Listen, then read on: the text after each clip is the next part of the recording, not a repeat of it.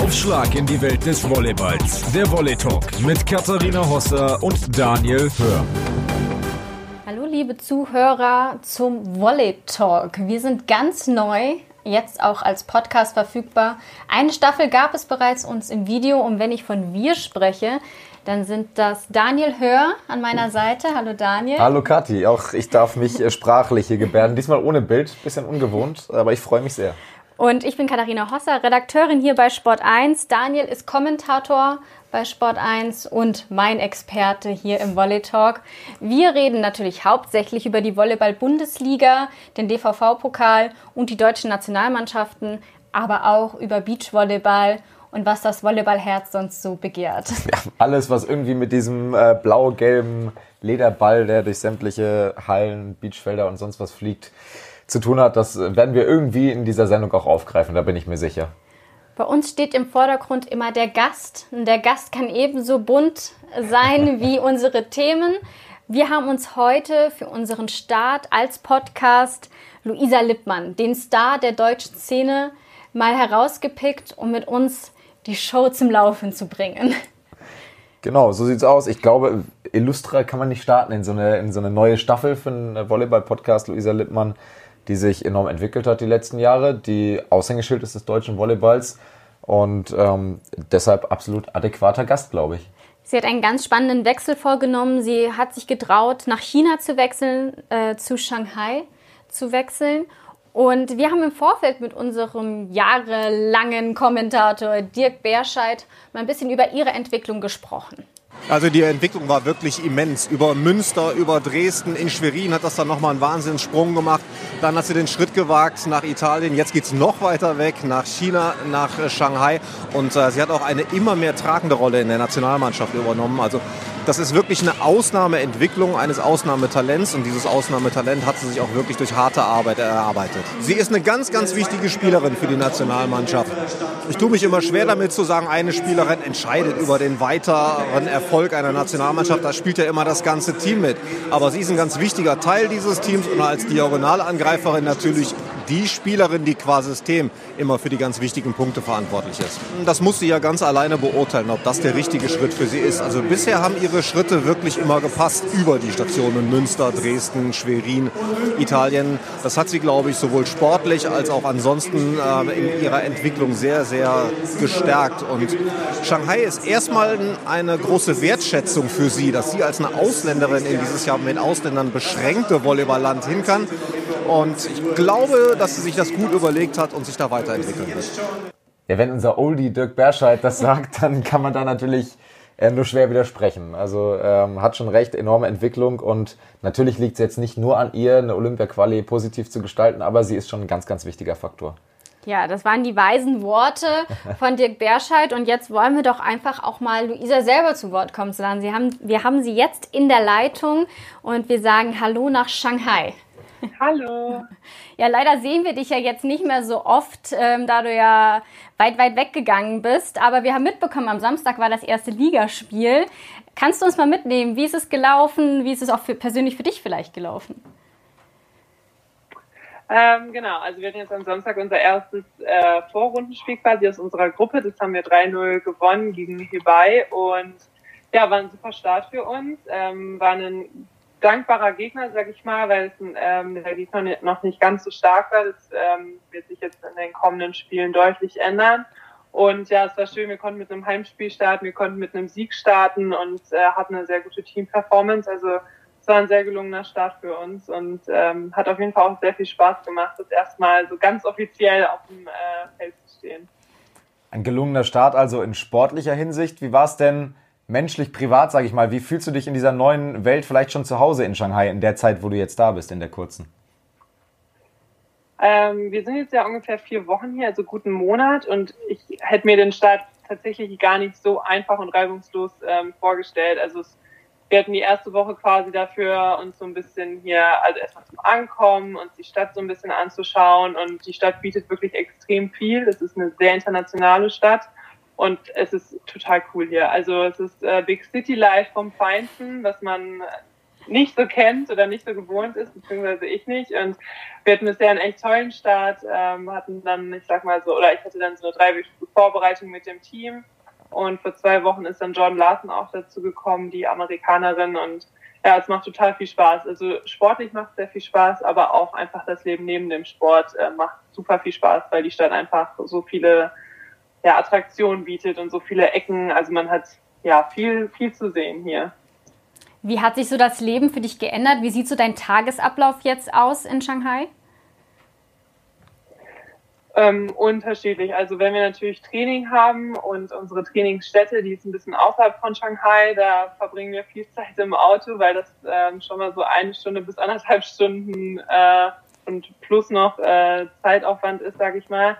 Liegt aber dann immer mit dem Verkehr zusammen. Und ähm, ja, dann sieht es so aus, dass wir morgens immer ein Krafttraining haben oder ein leichtes Balltraining und auf dem Campus dann Mittagessen haben. Da haben wir dann auch ein Zimmer und dann am Nachmittag wieder eine Balleinheit und abends fahren wir dann häufig zurück. Und ja, die freien Tage nutzen wir halt einfach, um weiterhin die Stadt zu genießen, um neue Ecken zu erkunden und ja, wir sind sehr geübt da drin, schon die Metro zu benutzen. Also es ist wirklich total einfach hier und ähm, wie ich ja auch schon gesagt habe, so international. Also man findet alles hier. Ich äh, finde im Supermarkt komme ich auch sehr gut zurecht.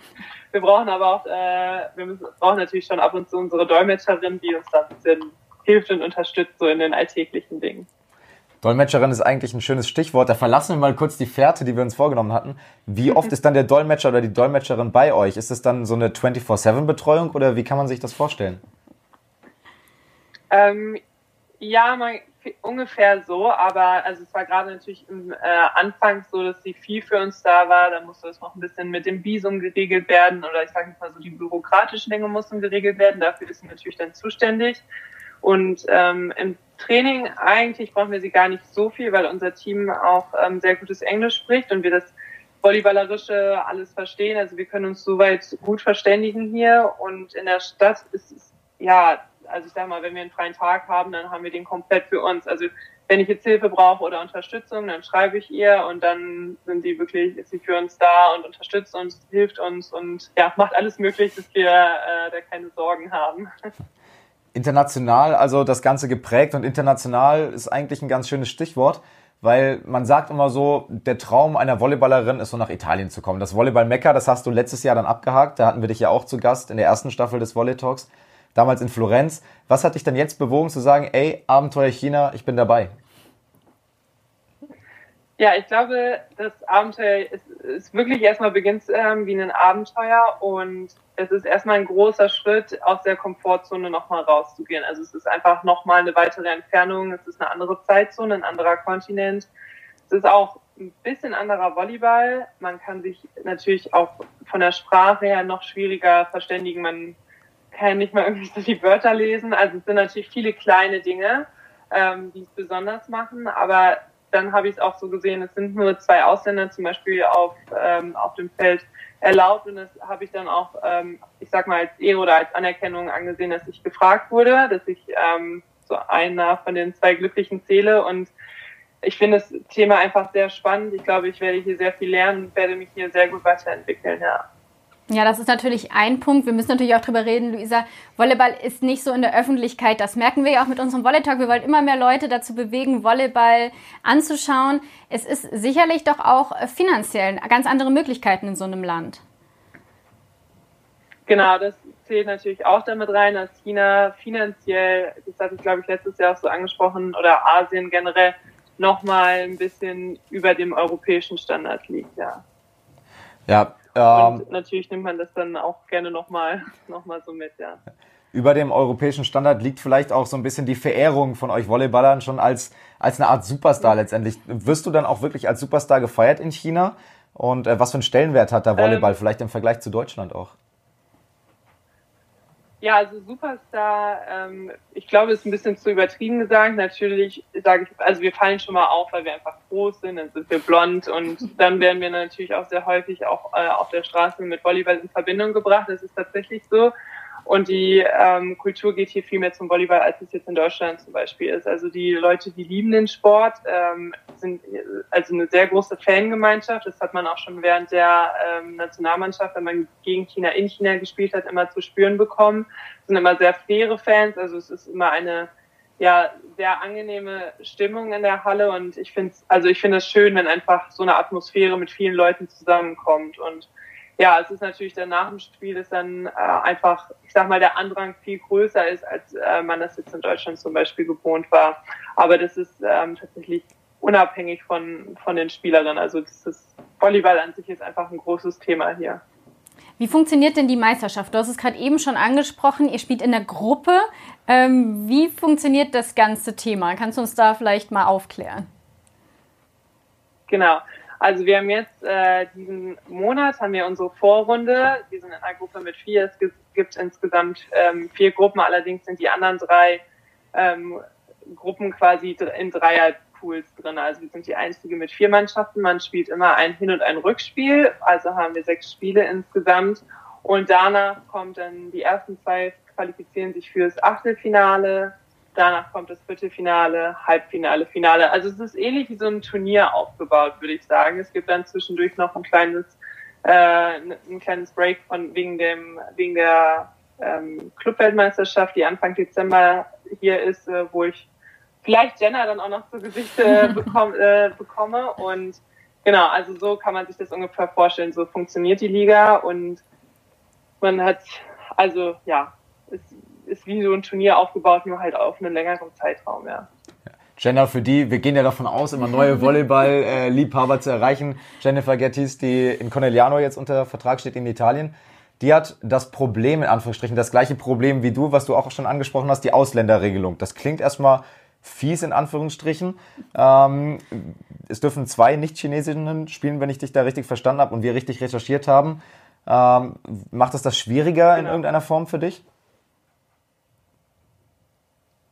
Ähm, nee, wir sind ja tatsächlich nur die einzigen Ausländer hier. Also ähm, ja, da sind wir, da ist unser Team frei. Es gibt, glaube ich, noch ein Team, die drei Ausländer haben, aber ansonsten ist es tatsächlich so, dass ähm, die Ausländer dann auch immer auf dem Feld stehen, ja.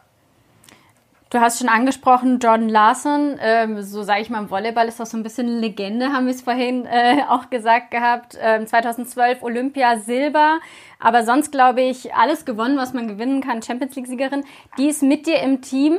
Ähm, hält man sich dann vielleicht auch eher an die Spielerin, weil du ja schon sagst, also von der Sprache her, du hast zehn äh, Chinesinnen ähm, oder habt den 14er Kader, vielleicht dann sogar zwölf. Ähm, ist es dann einfach einfacher, sich mit ihr zu auszutauschen und auch vielleicht von ihr zu lernen, weil sie ist einfach so eine große Persönlichkeit im Sport.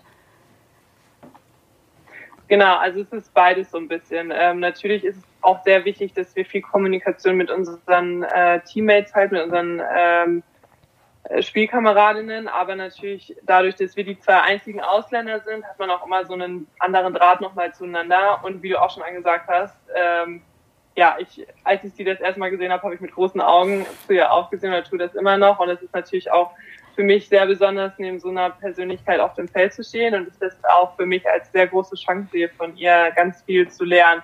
Natürlich, was auch so die Performance sportlich, aber auch menschlich auf dem Feld angeht. Und ja, es ist eine sehr, sehr interessante Persönlichkeit. Es macht total viel Spaß, mit ihr hier in China zu spielen. Und ähm, ja, ist noch ein weiteres großes Plus für, für meine Saison hier. Eine Frage möchte ich noch kurz stellen, um das Thema China erstmal abzuhandeln. Ähm, wo, was rechnet ihr euch aus für die Saison? Also wo seht ihr euch? Wie ähm, seht ihr euch im Vergleich mit den anderen Mannschaften? Ich weiß jetzt nicht, ich kenne mich leider nicht so gut aus in der chinesischen Liga, um jetzt einzuschätzen, ähm, wo dein Club steht. Ähm, natürlich ist das Ziel, ähm, auf jeden Fall das Finale zu erreichen und dann natürlich auch die Meisterschaft zu gewinnen ist, ähm, ich kann noch nicht ganz so viel sagen, weil ich, wie gesagt, auch noch nicht, äh, gegen alle Teams haben wir noch nicht gespielt und ähm, auch manche werden wir vielleicht auch gar nicht treffen. Man kann, glaube ich, so sagen, die Top-Teams sind dann noch Peking. Ähm, da spielen zum Beispiel unter anderem die zwei Ausländer Michelle Barth und Tori Dixon. Die sind, die letztes Jahr die Meisterschaft auch gewonnen haben. Dann gibt's noch äh, Guangzhou, da spielen Koshileva und Rabajeva. Und dann gibt's noch wenn ich das jetzt richtig ausspreche, Tan, Tan Jing, wo zum Beispiel der super, der chinesische Superstar Zu Ting spielt. Ähm, genau, und das, ich sag mal, ich glaube, dass ist dann der Plan, dass es unter uns Vieren am Ende ausgespielt wird. Aber die Trainer haben auch schon gesagt, die Liga ist dieses Jahr sehr ausgeglichen, sehr stark. Und ja, ich kann deswegen, ich kann auch keine richtige Prognose abgeben. Natürlich ist es das Ziel, am Ende mit einem Titel aus der Saison zu gehen. Und alles weitere kann ich dann wahrscheinlich in ein paar Wochen besser einschätzen. Äh, Michelle Heckleaf Bartsch, ja auch ein Name, den wir aus der Bundesliga kennen, ehemals Dresden, letztes Jahr Champions League-Siegerin. Ähm, wir versuchen mal den Switch so ein bisschen zu finden, wieder Richtung Deutschland, Richtung Nationalmannschaft. In China ist es so, das kennst du von deinem Positionskameraden Georg Grosser, der auch im, im asiatischen Raum unterwegs war. Man hat als Diagonalangreifer viel Angriffslast und als Ausländer in, der, in den asiatischen Ligen so oder so. Nimmst du das dann auch mit für die Nationalmannschaft, noch mehr Verantwortung übernehmen zu müssen und noch mehr in der Verantwortung zu stehen? Ja, auf jeden Fall. Und ich glaube, dass ähm, ich hiervon auch noch mal sehr viel lernen kann, weil es gibt hier extrem viel Abwehr. Also ähm, ja, man muss sich manchmal sehr anstrengen, den Ball wirklich im ersten Anlauf ähm, auf den Boden zu bekommen. Und ich glaube, ja, man dadurch wird man einfach besser, man entwickelt sich, man sieht noch mal andere Dinge, man kann die Situation anders einschätzen und ja, man wird natürlich auch, äh, ja, ich denke mal variabler für fürs Angriffsspiel oder auch für den Zuspieler. Man, ähm, ja, das sind alles so Dinge, die damit, da, die damit reinspielen. Und ich, also ich glaube, die Angriffslast an sich geht hier, was ich jetzt in den ersten Testspielen oder auch im ersten Ligaspiel mitbekommen habe. Also es ist jetzt nicht so, es geht alles auf die Ausländer, sondern es wird natürlich auch dann so aufgeteilt hier in China, dass das Spiel noch interessant wird für den an, äh, anderen Block gegenüber. Im Sommer hatten wir ja die EM, da habt ihr begeistert, die Zuschauer, vor allem mit eurem Sieg äh, gegen Russland. Und dann war ja das bittere Aus äh, gegen Polen im Viertelfinale. Wie hast du das verdaut ähm, oder wie lange hat es auch gedauert? Ja, es hat natürlich schon ein bisschen gedauert, weil man sich auch Gedanken gemacht hat, ja, woran hat es gelegen? Ähm, ja, was, was hat funktioniert, was hat nicht gut funktioniert? Und ich glaube, ja, wir haben eine gut, sehr gute EM gespielt. Das Spiel gegen Russland war eine sehr große Überraschung, aber auch auf der anderen Seite war es natürlich das Resultat für uns, wofür wir den ganzen Sommer über gearbeitet haben. Und dann gegen Polen ganz knapp zu scheitern, nachdem wir mit einer 2-0, ähm, mit einem 2 0 Rückstand gerade noch das 3-2 oder zum 2-2 ausgleichen konnten und dann so einen knappen fünften Satz gespielt haben. Das tut natürlich dann nochmal doppelt weh, weil man war doch so nah dran und hat sich wieder zurückgekämpft. Aber ich glaube, es ist schon auch sehr wichtig, das als Motivation zu nehmen, daraus zu lernen, was müssen wir in Zukunft besser machen, woran, also meistens sind es ja dann die kleinen Dinge, die den Unterschied machen und dass wir dann noch fokussierter, noch besser arbeiten, um in Zukunft solche Spiele eben für uns zu entscheiden. Die Saison geht dann für dich in China erstmal bis Weihnachten und dann geht es erstmal wieder zurück nach Deutschland. Ist das so richtig? Genau, das ist so richtig, ja. Also kannst du ganz normal Weihnachten feiern? Nee, das glaube ich, Weihnachten wird tatsächlich hier in China stattfinden, aber natürlich äh, werde ich dann im Rahmen der Olympia-Quali, äh, die in Holland stattfindet, auch meine Familie wiedersehen können und freue mich natürlich auch äh, darauf, dass ich wieder alle in die Arme schließen kann. Ja, das Gute ist ja für dich, ähm, das haben wir im Vorfeld auch mitbekommen, dein Verlobter ist ja mit dir äh, in China. Hättest du dir vorstellen können, das Abenteuer genau. auch ohne ihn zu machen? Ähm, schwer. Also ab und zu haben wir schon darüber gesprochen, wie es denn so gewesen wäre, wenn ich jetzt allein hier wäre. Und ähm, ja, ich kann es tatsächlich nicht einschätzen. Ich kann auf jeden Fall sagen, dass es mir hier meinen Start deutlich erleichtert hat oder auch jetzt natürlich, dass es einfach angenehmer ist, wenn man nach Hause kommt. Ähm, ja, und sich einfach so dann in seine Komfortzone fallen lassen kann. Also es ist alles sehr, also es ist alles neu, es ist viel, was man hier sieht, was man mitbekommt und dann ist es einfach schön, wenn man nach Hause kommt und äh, ja, so sein, sein, sein gewohntes Umfeld, sage ich mal, hat. Luisa, im Sommer bist du ja immer viel mit den Nationalmannschaftskolleginnen auch unterwegs. Da sieht man sich sehr viel und hängt auch so ein bisschen aufeinander. Wie sehr vermisst du sie dann und suchst dann auch den Kontakt, wenn du im fernen Shanghai sitzt? Ja, natürlich. Also man hat da ja immer dann auch besonders seine, so ich sag mal, Anlaufstellen oder Personen und natürlich jetzt, äh, wenn man so weit weg ist und sich quasi gar nicht sehen kann, ja, vermisse ich natürlich die Mädels schon. Also gerade zum Beispiel Jenna vermisse ich sehr oder Nisi oder auch mit Leo, die ja in Paris spielt, habe ich immer noch viel Kontakt und ja, also ich bin froh, dass es da mit dem Internetzugang möglich ist, äh, regelmäßig Kontakt zu haben. Dein Ex-Verein, der SSC Schwerin, äh, der SSC Palmberg Schwerin, hat den Supercup gewonnen. Ähm, das hast du mitbekommen, nehme ich mal an. Bekommst du sowas mit? Und äh, was, genau. wie verfolgst du die VBL und wie schätzt du den, äh, deinen Verein dann ein? Dein Ex-Verein, ähm, muss man ja, sagen. Also ich bekomme natürlich über Social Media mit. Nicht ganz so viel, ich sag mal, über so viel Livestream, weil das auch mit der Zeitverschiebung etwas sich schwierig gestaltet. Aber ja, ich glaube, Schwerins großes Plus für die Saison ist, dass sie ja ähm, im Kern zusammengeblieben sind, bis auf ein paar Wechsel oder natürlich erstmal ein schwerwiegender Abgang mit Jenna.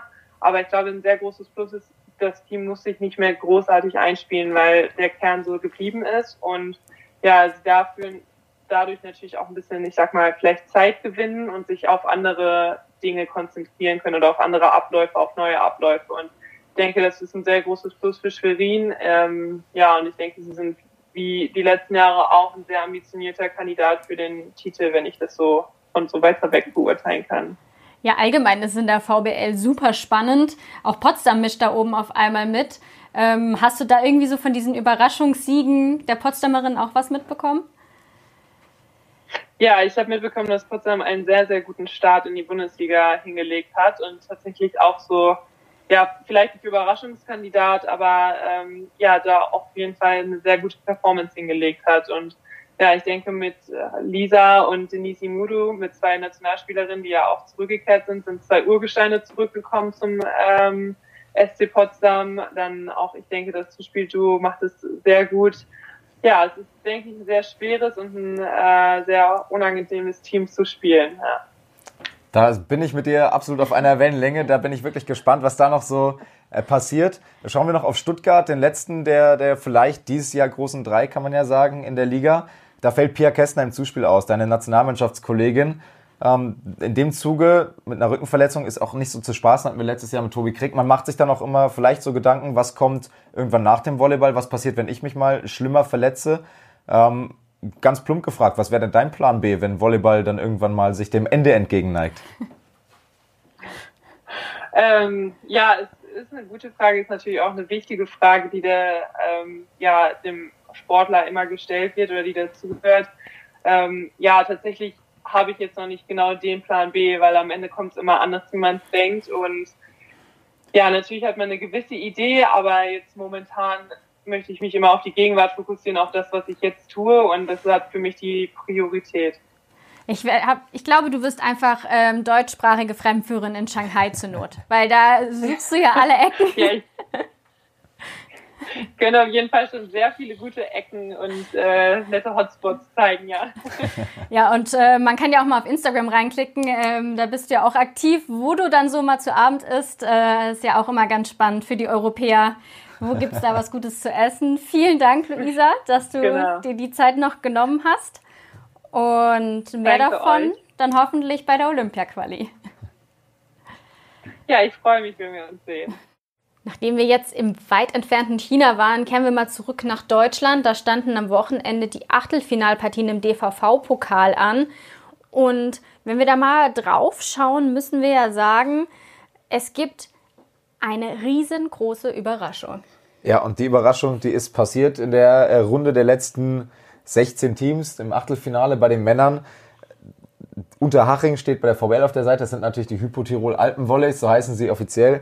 Ähm, die haben Rottenburg empfangen und im Normalfall würde man sagen, das ist eigentlich eine klare Nummer. Ich weiß, dein Herz schlägt so ein wenig für den TVR aus deiner äh, Studienzeit. Und der TVR hat es tatsächlich gerockt. Ich war wirklich beeindruckt, als ich mir das Spiel dann angeschaut habe. Und ähm, es ist zum einen nicht unverdient. Es ist jetzt kein, äh, kein Ding, dass man sagt, ah, die haben Glück gehabt, was ja beim Volleyball eh, muss man ja sagen, selten vorkommt. Also mit Glück gewinnst du eigentlich keinen Pfifferling. Und ähm, ja, total überraschend, wenn man das Ergebnis sieht. Aber es gibt gute Gründe, warum das Ergebnis so zustande gekommen ist, wie es zustande kommt.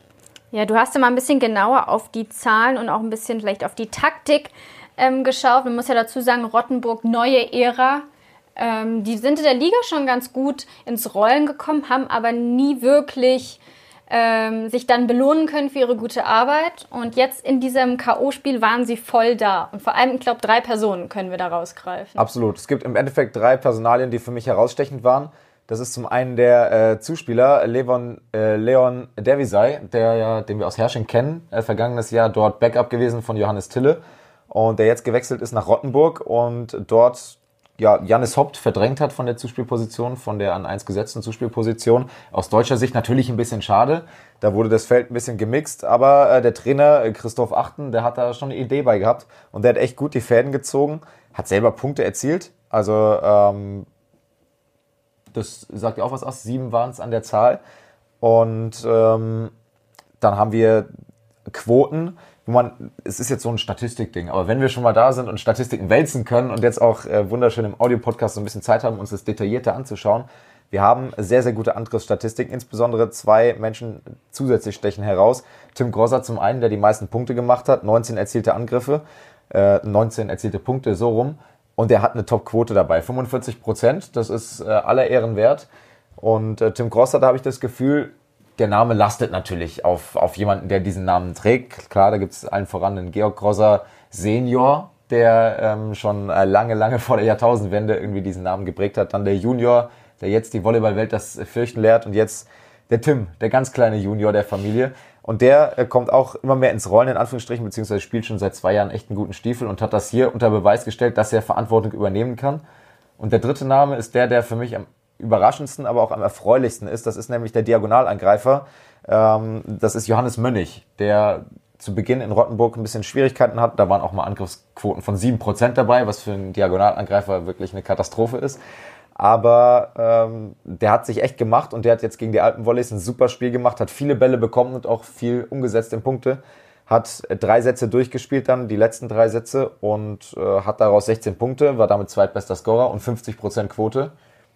Respekt Johannes Mönnig, Riesenentwicklung gemacht und Respekt an den TVR, dass sie die Geduld hatten und gesagt haben, wir gehen mit Johannes diesen Weg, wir lassen ihn sich entwickeln und das zahlt er jetzt zurück in diesem Spiel. Wenn wir mal auf die weiteren Ergebnisse schauen, müssen wir sagen, große Überraschungen gab es nicht wirklich. Es gab noch das Bundesliga-Duell zwischen Lüneburg und Düren.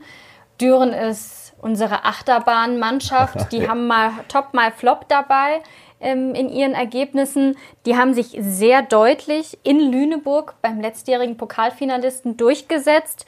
Das ist allerdings ähm, keine Überraschung bei der Stärke des Kaders, der ja auch einfach da ist in Düren. Definitiv. Also du hast es schon gesagt, Achterbahnmannschaft, das stimmt definitiv. Es ist einfach so, dass ja, Düren hat auch keine optimale Saisonvorbereitung. Ähm, es ist ja, es kommt noch nicht immer alles auf die Platte, was auf die Platte kommen kann dort. Sie hatten letztes Jahr ja das Problem, dass sie eine sehr starke Top 6 hatten. Jetzt können sie rotieren, können man Philipp Schumann äh, noch bringen auf Diagonal, der dann auch nochmal einen schönen Aufschlag aus der kalten Hose hat. Eine enorme Qualität, die wichtig ist. Und haben auf Außen nochmal ein bisschen nachbesetzt. Und das ganze Konstrukt, das ist so schon gut, aber es bringt die Leistung noch nicht äh, konstant. Und das führt eben zu diesen Schwankungen. Jetzt haben sie es gegen Lüneburg zur richtigen Zeit mal gezeigt, was sie drauf haben. Egor Bogachev, der sich super eingeführt hat in Düren. Und äh, die Kombination, dann hast du natürlich auf Diagonal diese, diese Brachialgewalt eines Sebastian Gewert, der irgendwie auch nicht nur drei Meter hoch ist gefühlt, sondern auch drei Meter breit und entsprechend einen Pfund im Arm hat. Und ähm, gegen Lüneburg, das war beeindruckend, wie sehr sie die SVG, die auch beileibe kein schlechtes Team ist, im Griff hatten. Ich finde es ganz interessant, wenn man mal auf die Liste guckt. Es gab einen einzigen Heimsieg im Pokal bei den Männern. Das war der VfB Friedrichshafen, die allerdings auch gegen den Aufsteiger Eltmann einen Satz abgegeben haben. Ja. Da ähm, schaut man dann noch mal so ein bisschen drauf, was ist da los mit der Konstanz bei der Mannschaft. Denn äh, wenn wir mal einen Schritt weiter gucken, im nächsten Spiel, das heißt dann im Viertelfinale, die am 20. November ausgetragen werden, kommt dann mal eben Berlin um die Ecke. Ja, Berlin ist ein bisschen anderes Fund als Eltmann, ohne zu, zu nahe treten zu wollen. Ich finde aber umgekehrt Eltmann ein wahnsinnig guter Aufsteiger, der sich bisher ähm, sehr, sehr gut präsentiert hat in der Liga. Und insofern nicht dramatisch, dass Friedrichshafen Satz da an, äh, abgibt. Natürlich nicht der Anspruch eines VfB Friedrichshafen. Die müssen sich auch erstmal finden. Wenn man jetzt auf dieses Viertelfinale schaut, für mich Berlin also der ganz, ganz deutliche Favorit, vielleicht der, der einzige Punkt, an dem man sich in Friedrichshafen noch ein bisschen klammern kann. Ja, man hat das Heimspiel in der ZF Arena. Das Gute ist, es ist 20 Uhr. Das heißt, man kriegt eher mal noch ein paar Menschen in die Halle. Genau, das stimmt. So. Aber ich glaube, auch selbst das wird nicht der ausschlaggebende Faktor sein. Bei Berlin, wir haben es schon ein paar Mal angesprochen, es ist zu viel Qualität, diagonal und äh, Zuspiel vor allen Dingen doppelt. Zuspiel Weltklasse besetzt und äh, Kyle Ensing und Benjamin Patch, da macht keiner in der Bundesliga auch nur im Ansatz irgendwas nach, was die da an Qualität haben. Dann äh, haben wir einen großen Stamm, der letztes Jahr dabei war. Samuel Tuyar auf Außen, Moritz Reichert, Nicolas Le Goff, der wieder in Shape ist und nicht die 5 bis 10 Kilo mehr auf den Rippen hat, die er letztes Jahr noch hatte. Muss man, muss man auch mal deutlich, muss man auch mal sagen. Der hat eine wahnsinnig gute Berliner EM gespielt. Currywurst? Und Berliner Curry, die soll schmecken, habe ich gehört. Da sollte ich vielleicht auch mal hingehen. Ähm, und dementsprechend das Team noch stärker einzuschätzen als Ende der letzten Saison. Und da waren sie schon äh, brachial gut. Und äh, ich sehe da gegen Berlin kein Kraut gewachsen. Und wir müssen uns ja auch dran erinnern, die Finalserie hat man letztes Jahr in Friedrichshafen klar gemacht. Also Genau. sie Gegen wissen, wie Team, man was da ewig gewinnen eingespielt kann. war in Friedrichshafen. Das war nochmal eine andere Geschichte. Ja. Ansonsten die weiteren Viertelfinalpartien. Düren-Frankfurt ist der zweite Knaller. Ja. Wenn, bin ich auch sehr gespannt. Dadurch, dass es in Düren ist, sehe ich es 50-50. Wäre es in Frankfurt gewesen, hätte ich Frankfurt vorne gesehen. Ähm, für mich so ein bisschen der Geheimtipp in dieser Saison. Also es gibt mehrere Geheimtipps. Man kann sagen, Düren ist auch ein Geheimtipp, Frankfurt auch. Aber ich sehe bei Frankfurt noch einen Ticken mehr Qualität.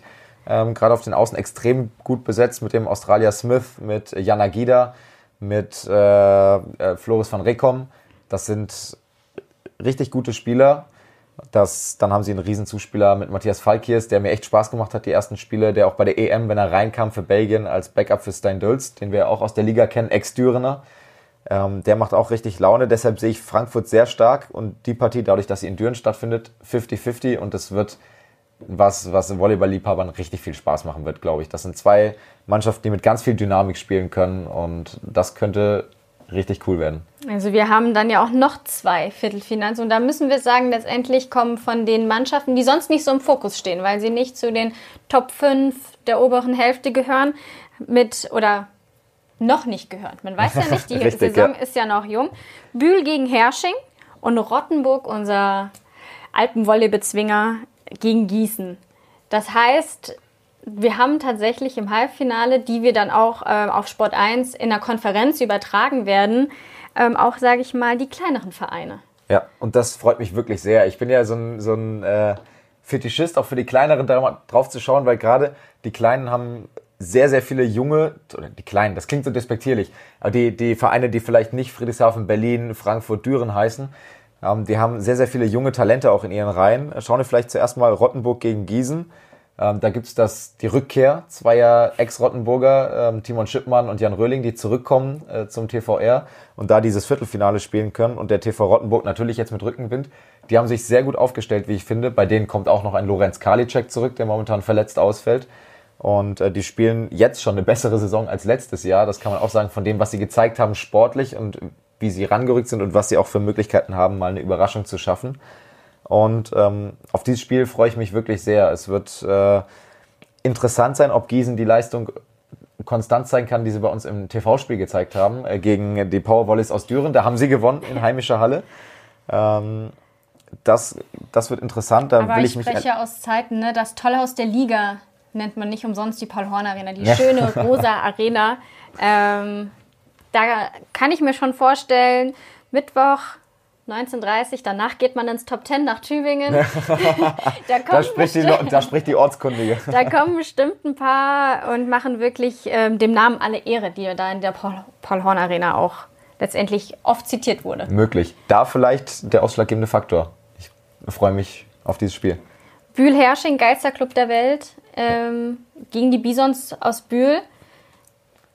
Die Ja. standen schon mal im Pokalfinale. Ich glaube, vor zwei Jahren war es. Also Genau. die wissen, wie man den Weg komplett gehen Die kann. wissen, wie man den- Jedenfalls ins Finale bei der Road to Mannheim. Genau, die wissen, wie man den Weg gehen kann. Und äh, auf diesem Weg haben sie damals auch Hersching aus dem Weg geräumt.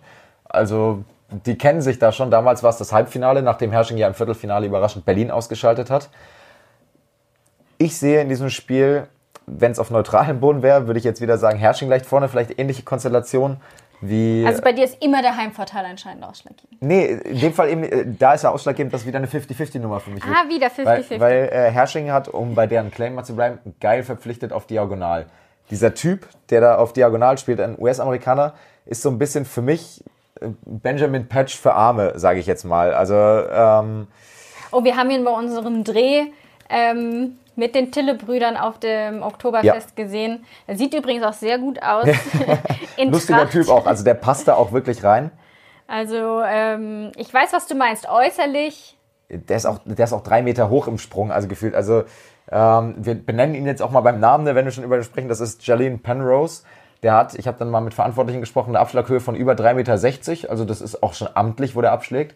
Der hat eine enorme ähm, Sicherheit in seinem Aufschlag. Der hat einen Sprungaufschlag, der wirklich mit Geschwindigkeit übers Netz geht und der macht dabei keine Fehler. Das heißt, der hat die Möglichkeit, dieses Element so viel Druck auszuüben und hat, ich habe das Spiel gegen die Alpenvolleys in der Halle gesehen, ähm, die Alpenvolleys damit so ein bisschen zur Verzweiflung getrieben und ähm, wenn er seinen Rhythmus hat, ein riesen Diagonalangreifer und auch die anderen, die nachverpflichtet wurden, das Tille-Konstrukt spielt sich super ein. Johannes Tille spielt eine gute Saison bisher, im Aufschlag auch nochmal zugelegt. Das ist eine Mannschaft, die viel schneller spielt. Gerade mit Tim Peter zusammen, Hannes Tille, Tim Peter, kennen sich schon sehr lange. Die spielen sehr, sehr schnelle Bälle. Schwierig, einen Block gegen Tim ähm, zu stellen, der ein intelligenter Spieler ist und das für sich zu nutzen weiß.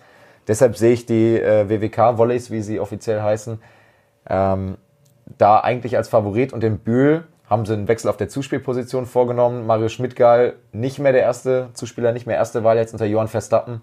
Der hat seinen ehemaligen Nationalspieler aus der Jugendnationalmannschaft Stefan Thiel jetzt zur Nummer 1 gemacht in Bühl. Die haben bisher auch gute Spiele gemacht. Gegen Friedrichshafen müssen sie eigentlich 3-0 gewinnen.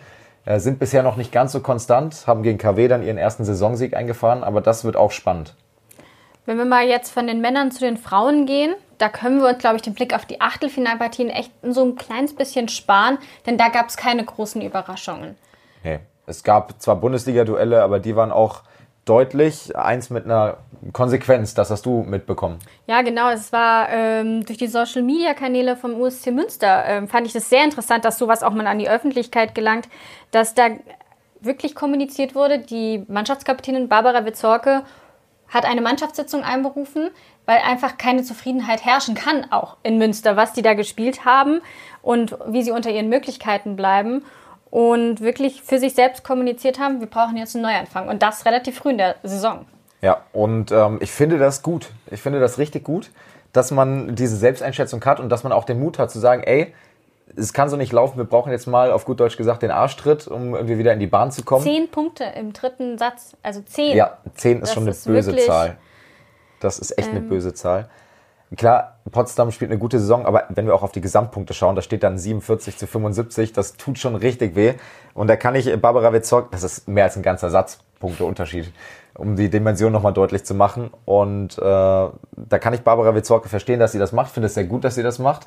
Ähm, bin gespannt, was dann daraus folgt, ob sich Münster tatsächlich am Riemen reißen kann. Ähm, deren Saisonvorbereitung auch nicht optimal. Und ich denke, Spielerinnen, die Nationalspielerinnen, die bei der EM dabei waren, Lina Alsmeier, Linda Bock, Ivana Wanjak, sind vielleicht auch noch nicht wieder ganz an ihrem Level, haben sich noch nicht ganz mit der neuen Mannschaft eingespielt. Das ist ja auch immer so ein Ding beim Volleyball. Du kannst dich nicht verlassen, dass du wieder ins gleiche Umfeld kommst, weil tendenziell immer sehr viel umgebaut wird im Sommer. Und die brauchen dann vielleicht noch Anlaufzeiten, müssen aber gleichzeitig jetzt schon Leistungsträgerinnen sein teilweise. Und das ist eine schwierige Konstellation in Münster. Aber trotzdem darfst du nicht so sang- und klanglos gegen Potsdam ausscheiden und verlieren. Das ist bitter und äh, deshalb die Reaktion von Barbara Witzorke gut und berechtigt. Das Schöne ist, das Thema Münster können wir ja nächste Woche vertiefen, denn wir haben dann Ivana Wanjak, die eine sehr interessante Laufbahn in ihrer Volleyballkarriere hingelegt hat, hier zu Gast. Und dann werden wir mal ein bisschen nachhorchen. Vielleicht erfahren wir ja ein bisschen, was in, der, was in der Kabine da so los war. Aber du hast schon angesprochen, es war Potsdam. Potsdam ja. ist so ein bisschen unsere Überraschungsmannschaft. Die sind da glatt mit 3-0 durchgegangen. Und ähm, muss ich auch sagen, ähm, auch in der Liga vorne mit dabei. Und jetzt, wenn man dann mal auf die Ansetzung schaut, muss man auch fast sagen, im Viertelfinale kriegen sie Schwerin und sind da eventuell sogar der Favorit.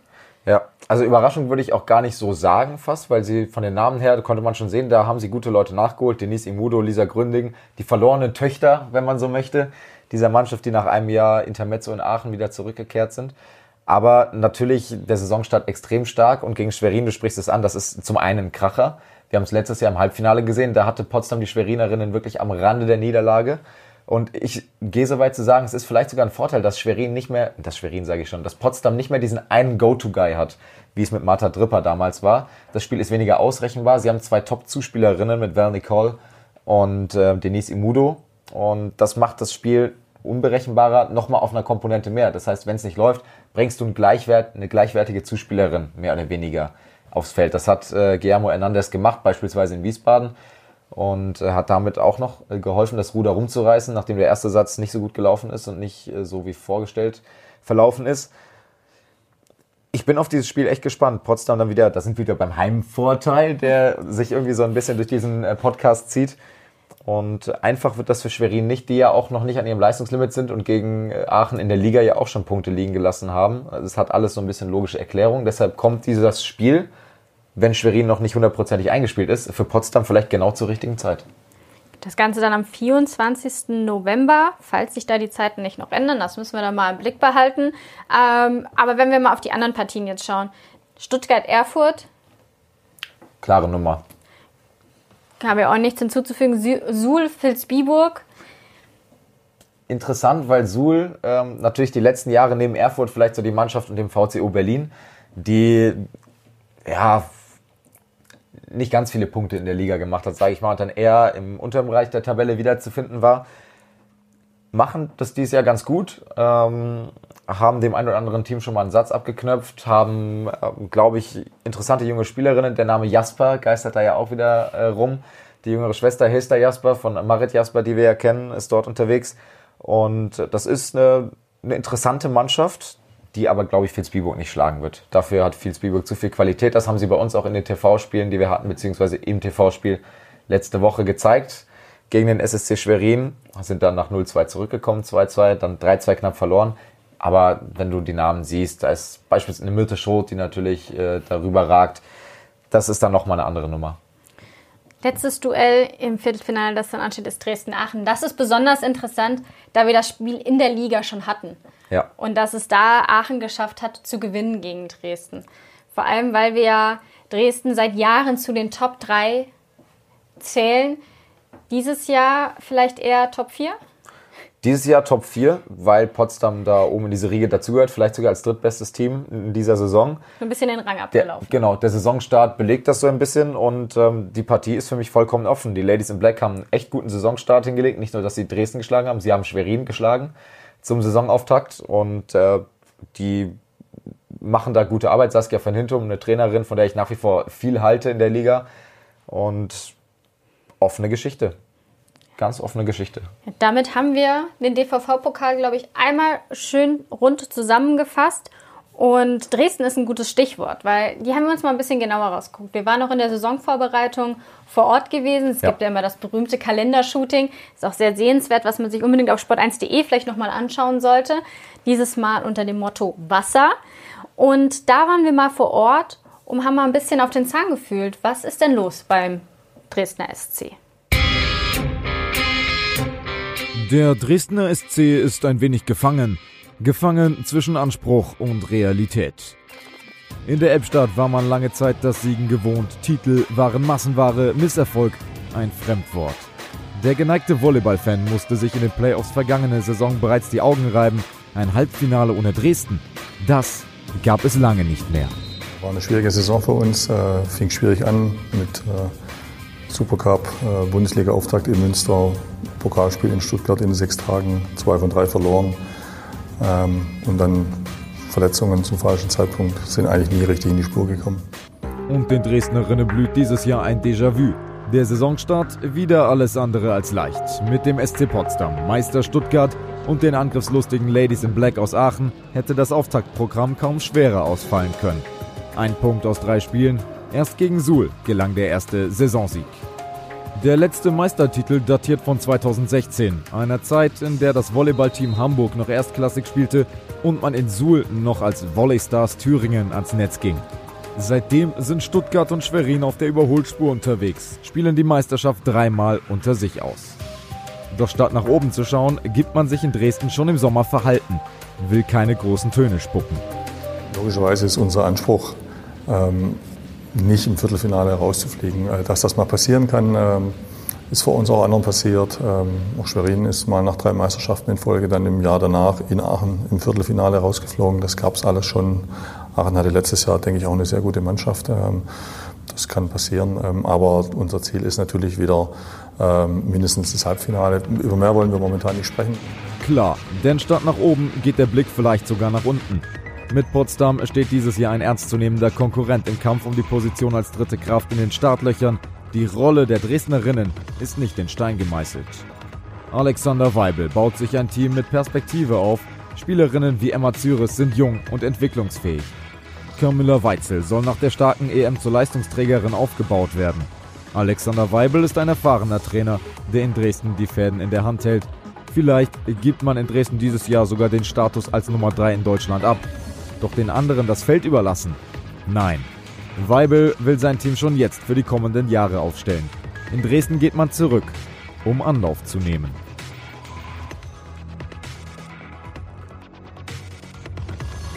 Daniel, wir haben es gerade in deinem Beitrag gesehen. Ähm, daraufhin die Frage, was macht dich da so sicher?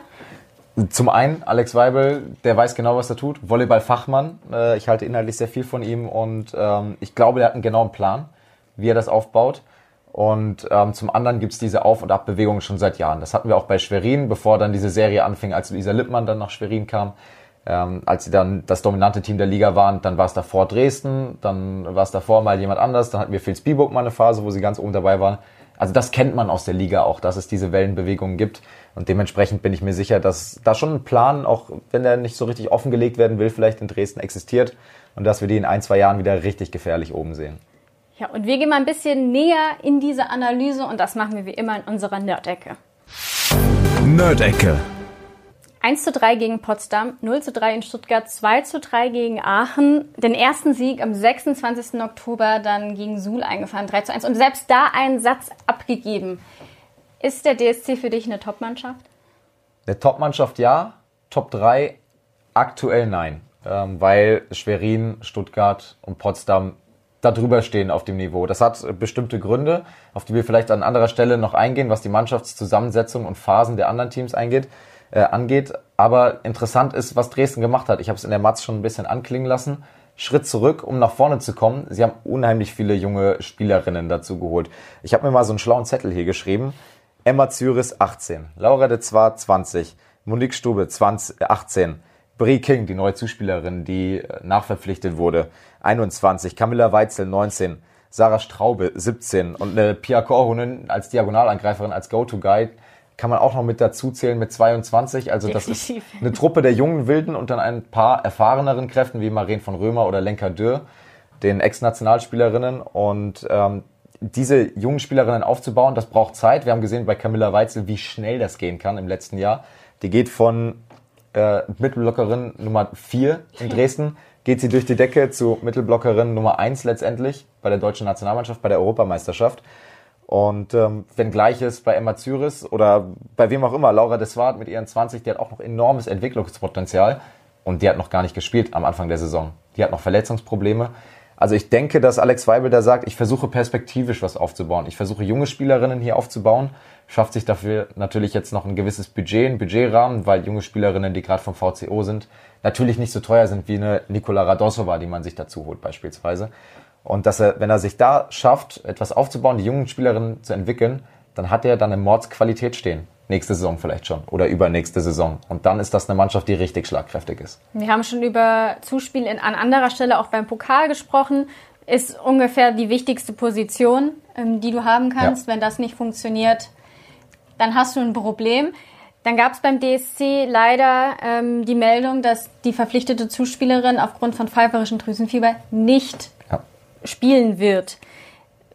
Wir haben das Problem ja auch mit dem Zuspiel schon bei Stuttgart gehabt. Wie schnell kriegst du adäquaten Ersatz? Das ist super schwer. Also Stuttgart hat da auch einen Glücksgriff getätigt, meiner Meinung nach, aber davon kannst du nicht ausgehen. Auch da hat der Dresdner SC wieder den Weg genommen und hat gesagt, okay, wir nehmen eine verhältnismäßig junge US-Amerikanerin, ähm, holen sie uns, äh, beziehungsweise Kanadierin, ähm, holen sie uns aus, aus Amerika, die muss sich erstmal einleben in Deutschland, muss erstmal lernen, wie funktioniert das hier alles mhm. überhaupt in Deutschland, muss sich daran gewöhnen. Und äh, das zweite Problem, was in Dresden einfach herrschte, Maren von Römer zu Beginn der Saison überhaupt nicht fit gewesen. Also da hatte man schon Überlegungen in den ersten Saisonspielen, dass man eine Zuspielerin aus der zweiten Garde des Dresdner SC mitnimmt, weil es keine Zuspielerin gab. Und das sind natürlich auch keine optimalen Voraussetzungen. Also was das angeht, kommt bei Dresden viel zusammen. Schweres Auftaktprogramm, du hast es am Anfang erwähnt. Zuspielposition, alles andere als optimal gelaufen, äh, wenn man das so umschreiben kann und viel Junges, was enorm viel Potenzial hat in der Mannschaft, was vielleicht noch nicht an jeder Stelle entfaltet wird und wurde und was auch völlig natürlich ist. Und deshalb meiner Meinung nach Schritt zurück für nicht unwahrscheinliche zwei Schritte nach vorne. Wie siehst du es denn mit dem Potenzial ähm, bei dieser Mannschaft? Also wo würdest du sie denn am Ende der Saison dann einordnen? Das ist schwer. Wenn sie Platz 4 machen in der Liga, dann werden sie meiner Meinung nach auch ins Halbfinale kommen. Das kommt sehr darauf an, wie die anderen Konstellationen sind. Wir haben jetzt gesehen, am Anfang der Saison gibt's noch diese Überraschungen.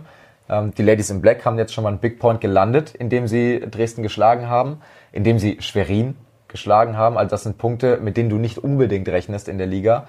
Und äh, bei diesen Duellen kommt es dann vielleicht wirklich auf das Heimrecht an. Letztes Jahr hatten wir es, dass dann ausgerechnet immer die Auswärtsspiele gewonnen wurden in dieser Serie zwischen Dresden und Aachen.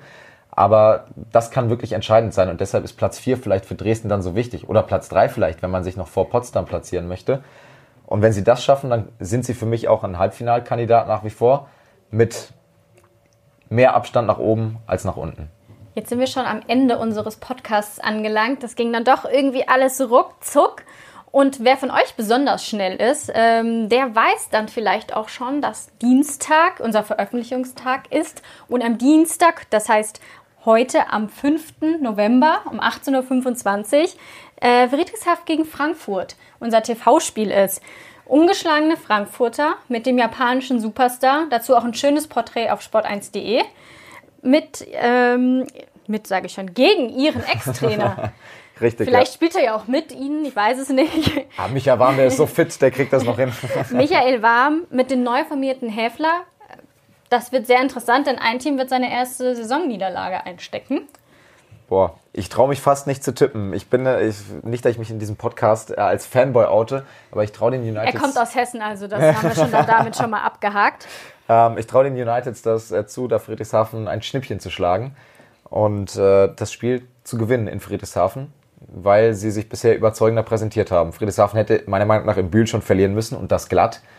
Ähm, das ist so ein bisschen der Dummheit wäre ein zu blödes, zu hartes Wort, aber das ist Schludrig. der Schludrigkeit der Bühler äh, zu, zuzuschreiben, dass sie das äh, dann nicht äh, dorthin nehmen mussten, die Niederlage. Und äh, das könnte jetzt aber gegen Frankfurt im Heimspiel passieren. Falls man den Podcast dann erst am Mittwoch oder am Donnerstag hört, Ergebnisse dazu und die Highlights äh, gibt es dann auf sport1.de auch im Video. Da kann man dann also nochmal nachschauen, wer denn letztendlich das, um, den ungeschlagenen Status hergeben musste. Oder sonst, noch besser, Samstag sind wir schon wieder mit zwei ungeschlagenen Teams am Start. Diesmal bei den Frauen. Da spielt Potsdam gegen Stuttgart. Und das, ich darf ja nicht mehr Überraschungsteam sagen, das hast du mir Ja. verboten, steht hier auf meinem Recht, Platz. zu Recht. Aber die sehr überzeugenden Potsdamerinnen müssen gegen den Meister aus Stuttgart ran. Das ist auch nochmal sehr sehenswert. Also würden wir uns freuen, wenn Sie da einschalten oder ihr einschaltet. Und ja, dann vielen Dank beim Zuhören der ersten Volley Talk Podcast Folge. Es ist noch ein bisschen ungewohnt. Man muss vielleicht noch dazu sagen, für die, die jetzt zuhören, wir stehen trotzdem in unserem Studio, wo wir auch unseren Video, unsere normale Sendung mit Bewegtbild aufzeichnen. Ich guck guck, wir, gucken immer noch, wir gucken immer noch in die Kamera und schauen noch, dass wir irgendwie nett grinsen. Müssen wir eigentlich gar nicht. Wir können jetzt unsere Gesichtszüge eigentlich auch komplett entgleisen lassen während dieser Aufnahme. Ähm, es ist noch ein bisschen ungewohnt, aber es macht riesig Spaß. Und wenn ihr uns weiter gewogen bleibt, dann klickt gerne den Abonnieren-Button auf sämtlichen Podcatchern und dann hören wir uns hoffentlich äh, wöchentlich jeden Dienstagmorgen oder im Laufe der Woche wieder. Dann vielen Dank fürs Zuhören und bis bald. Ciao.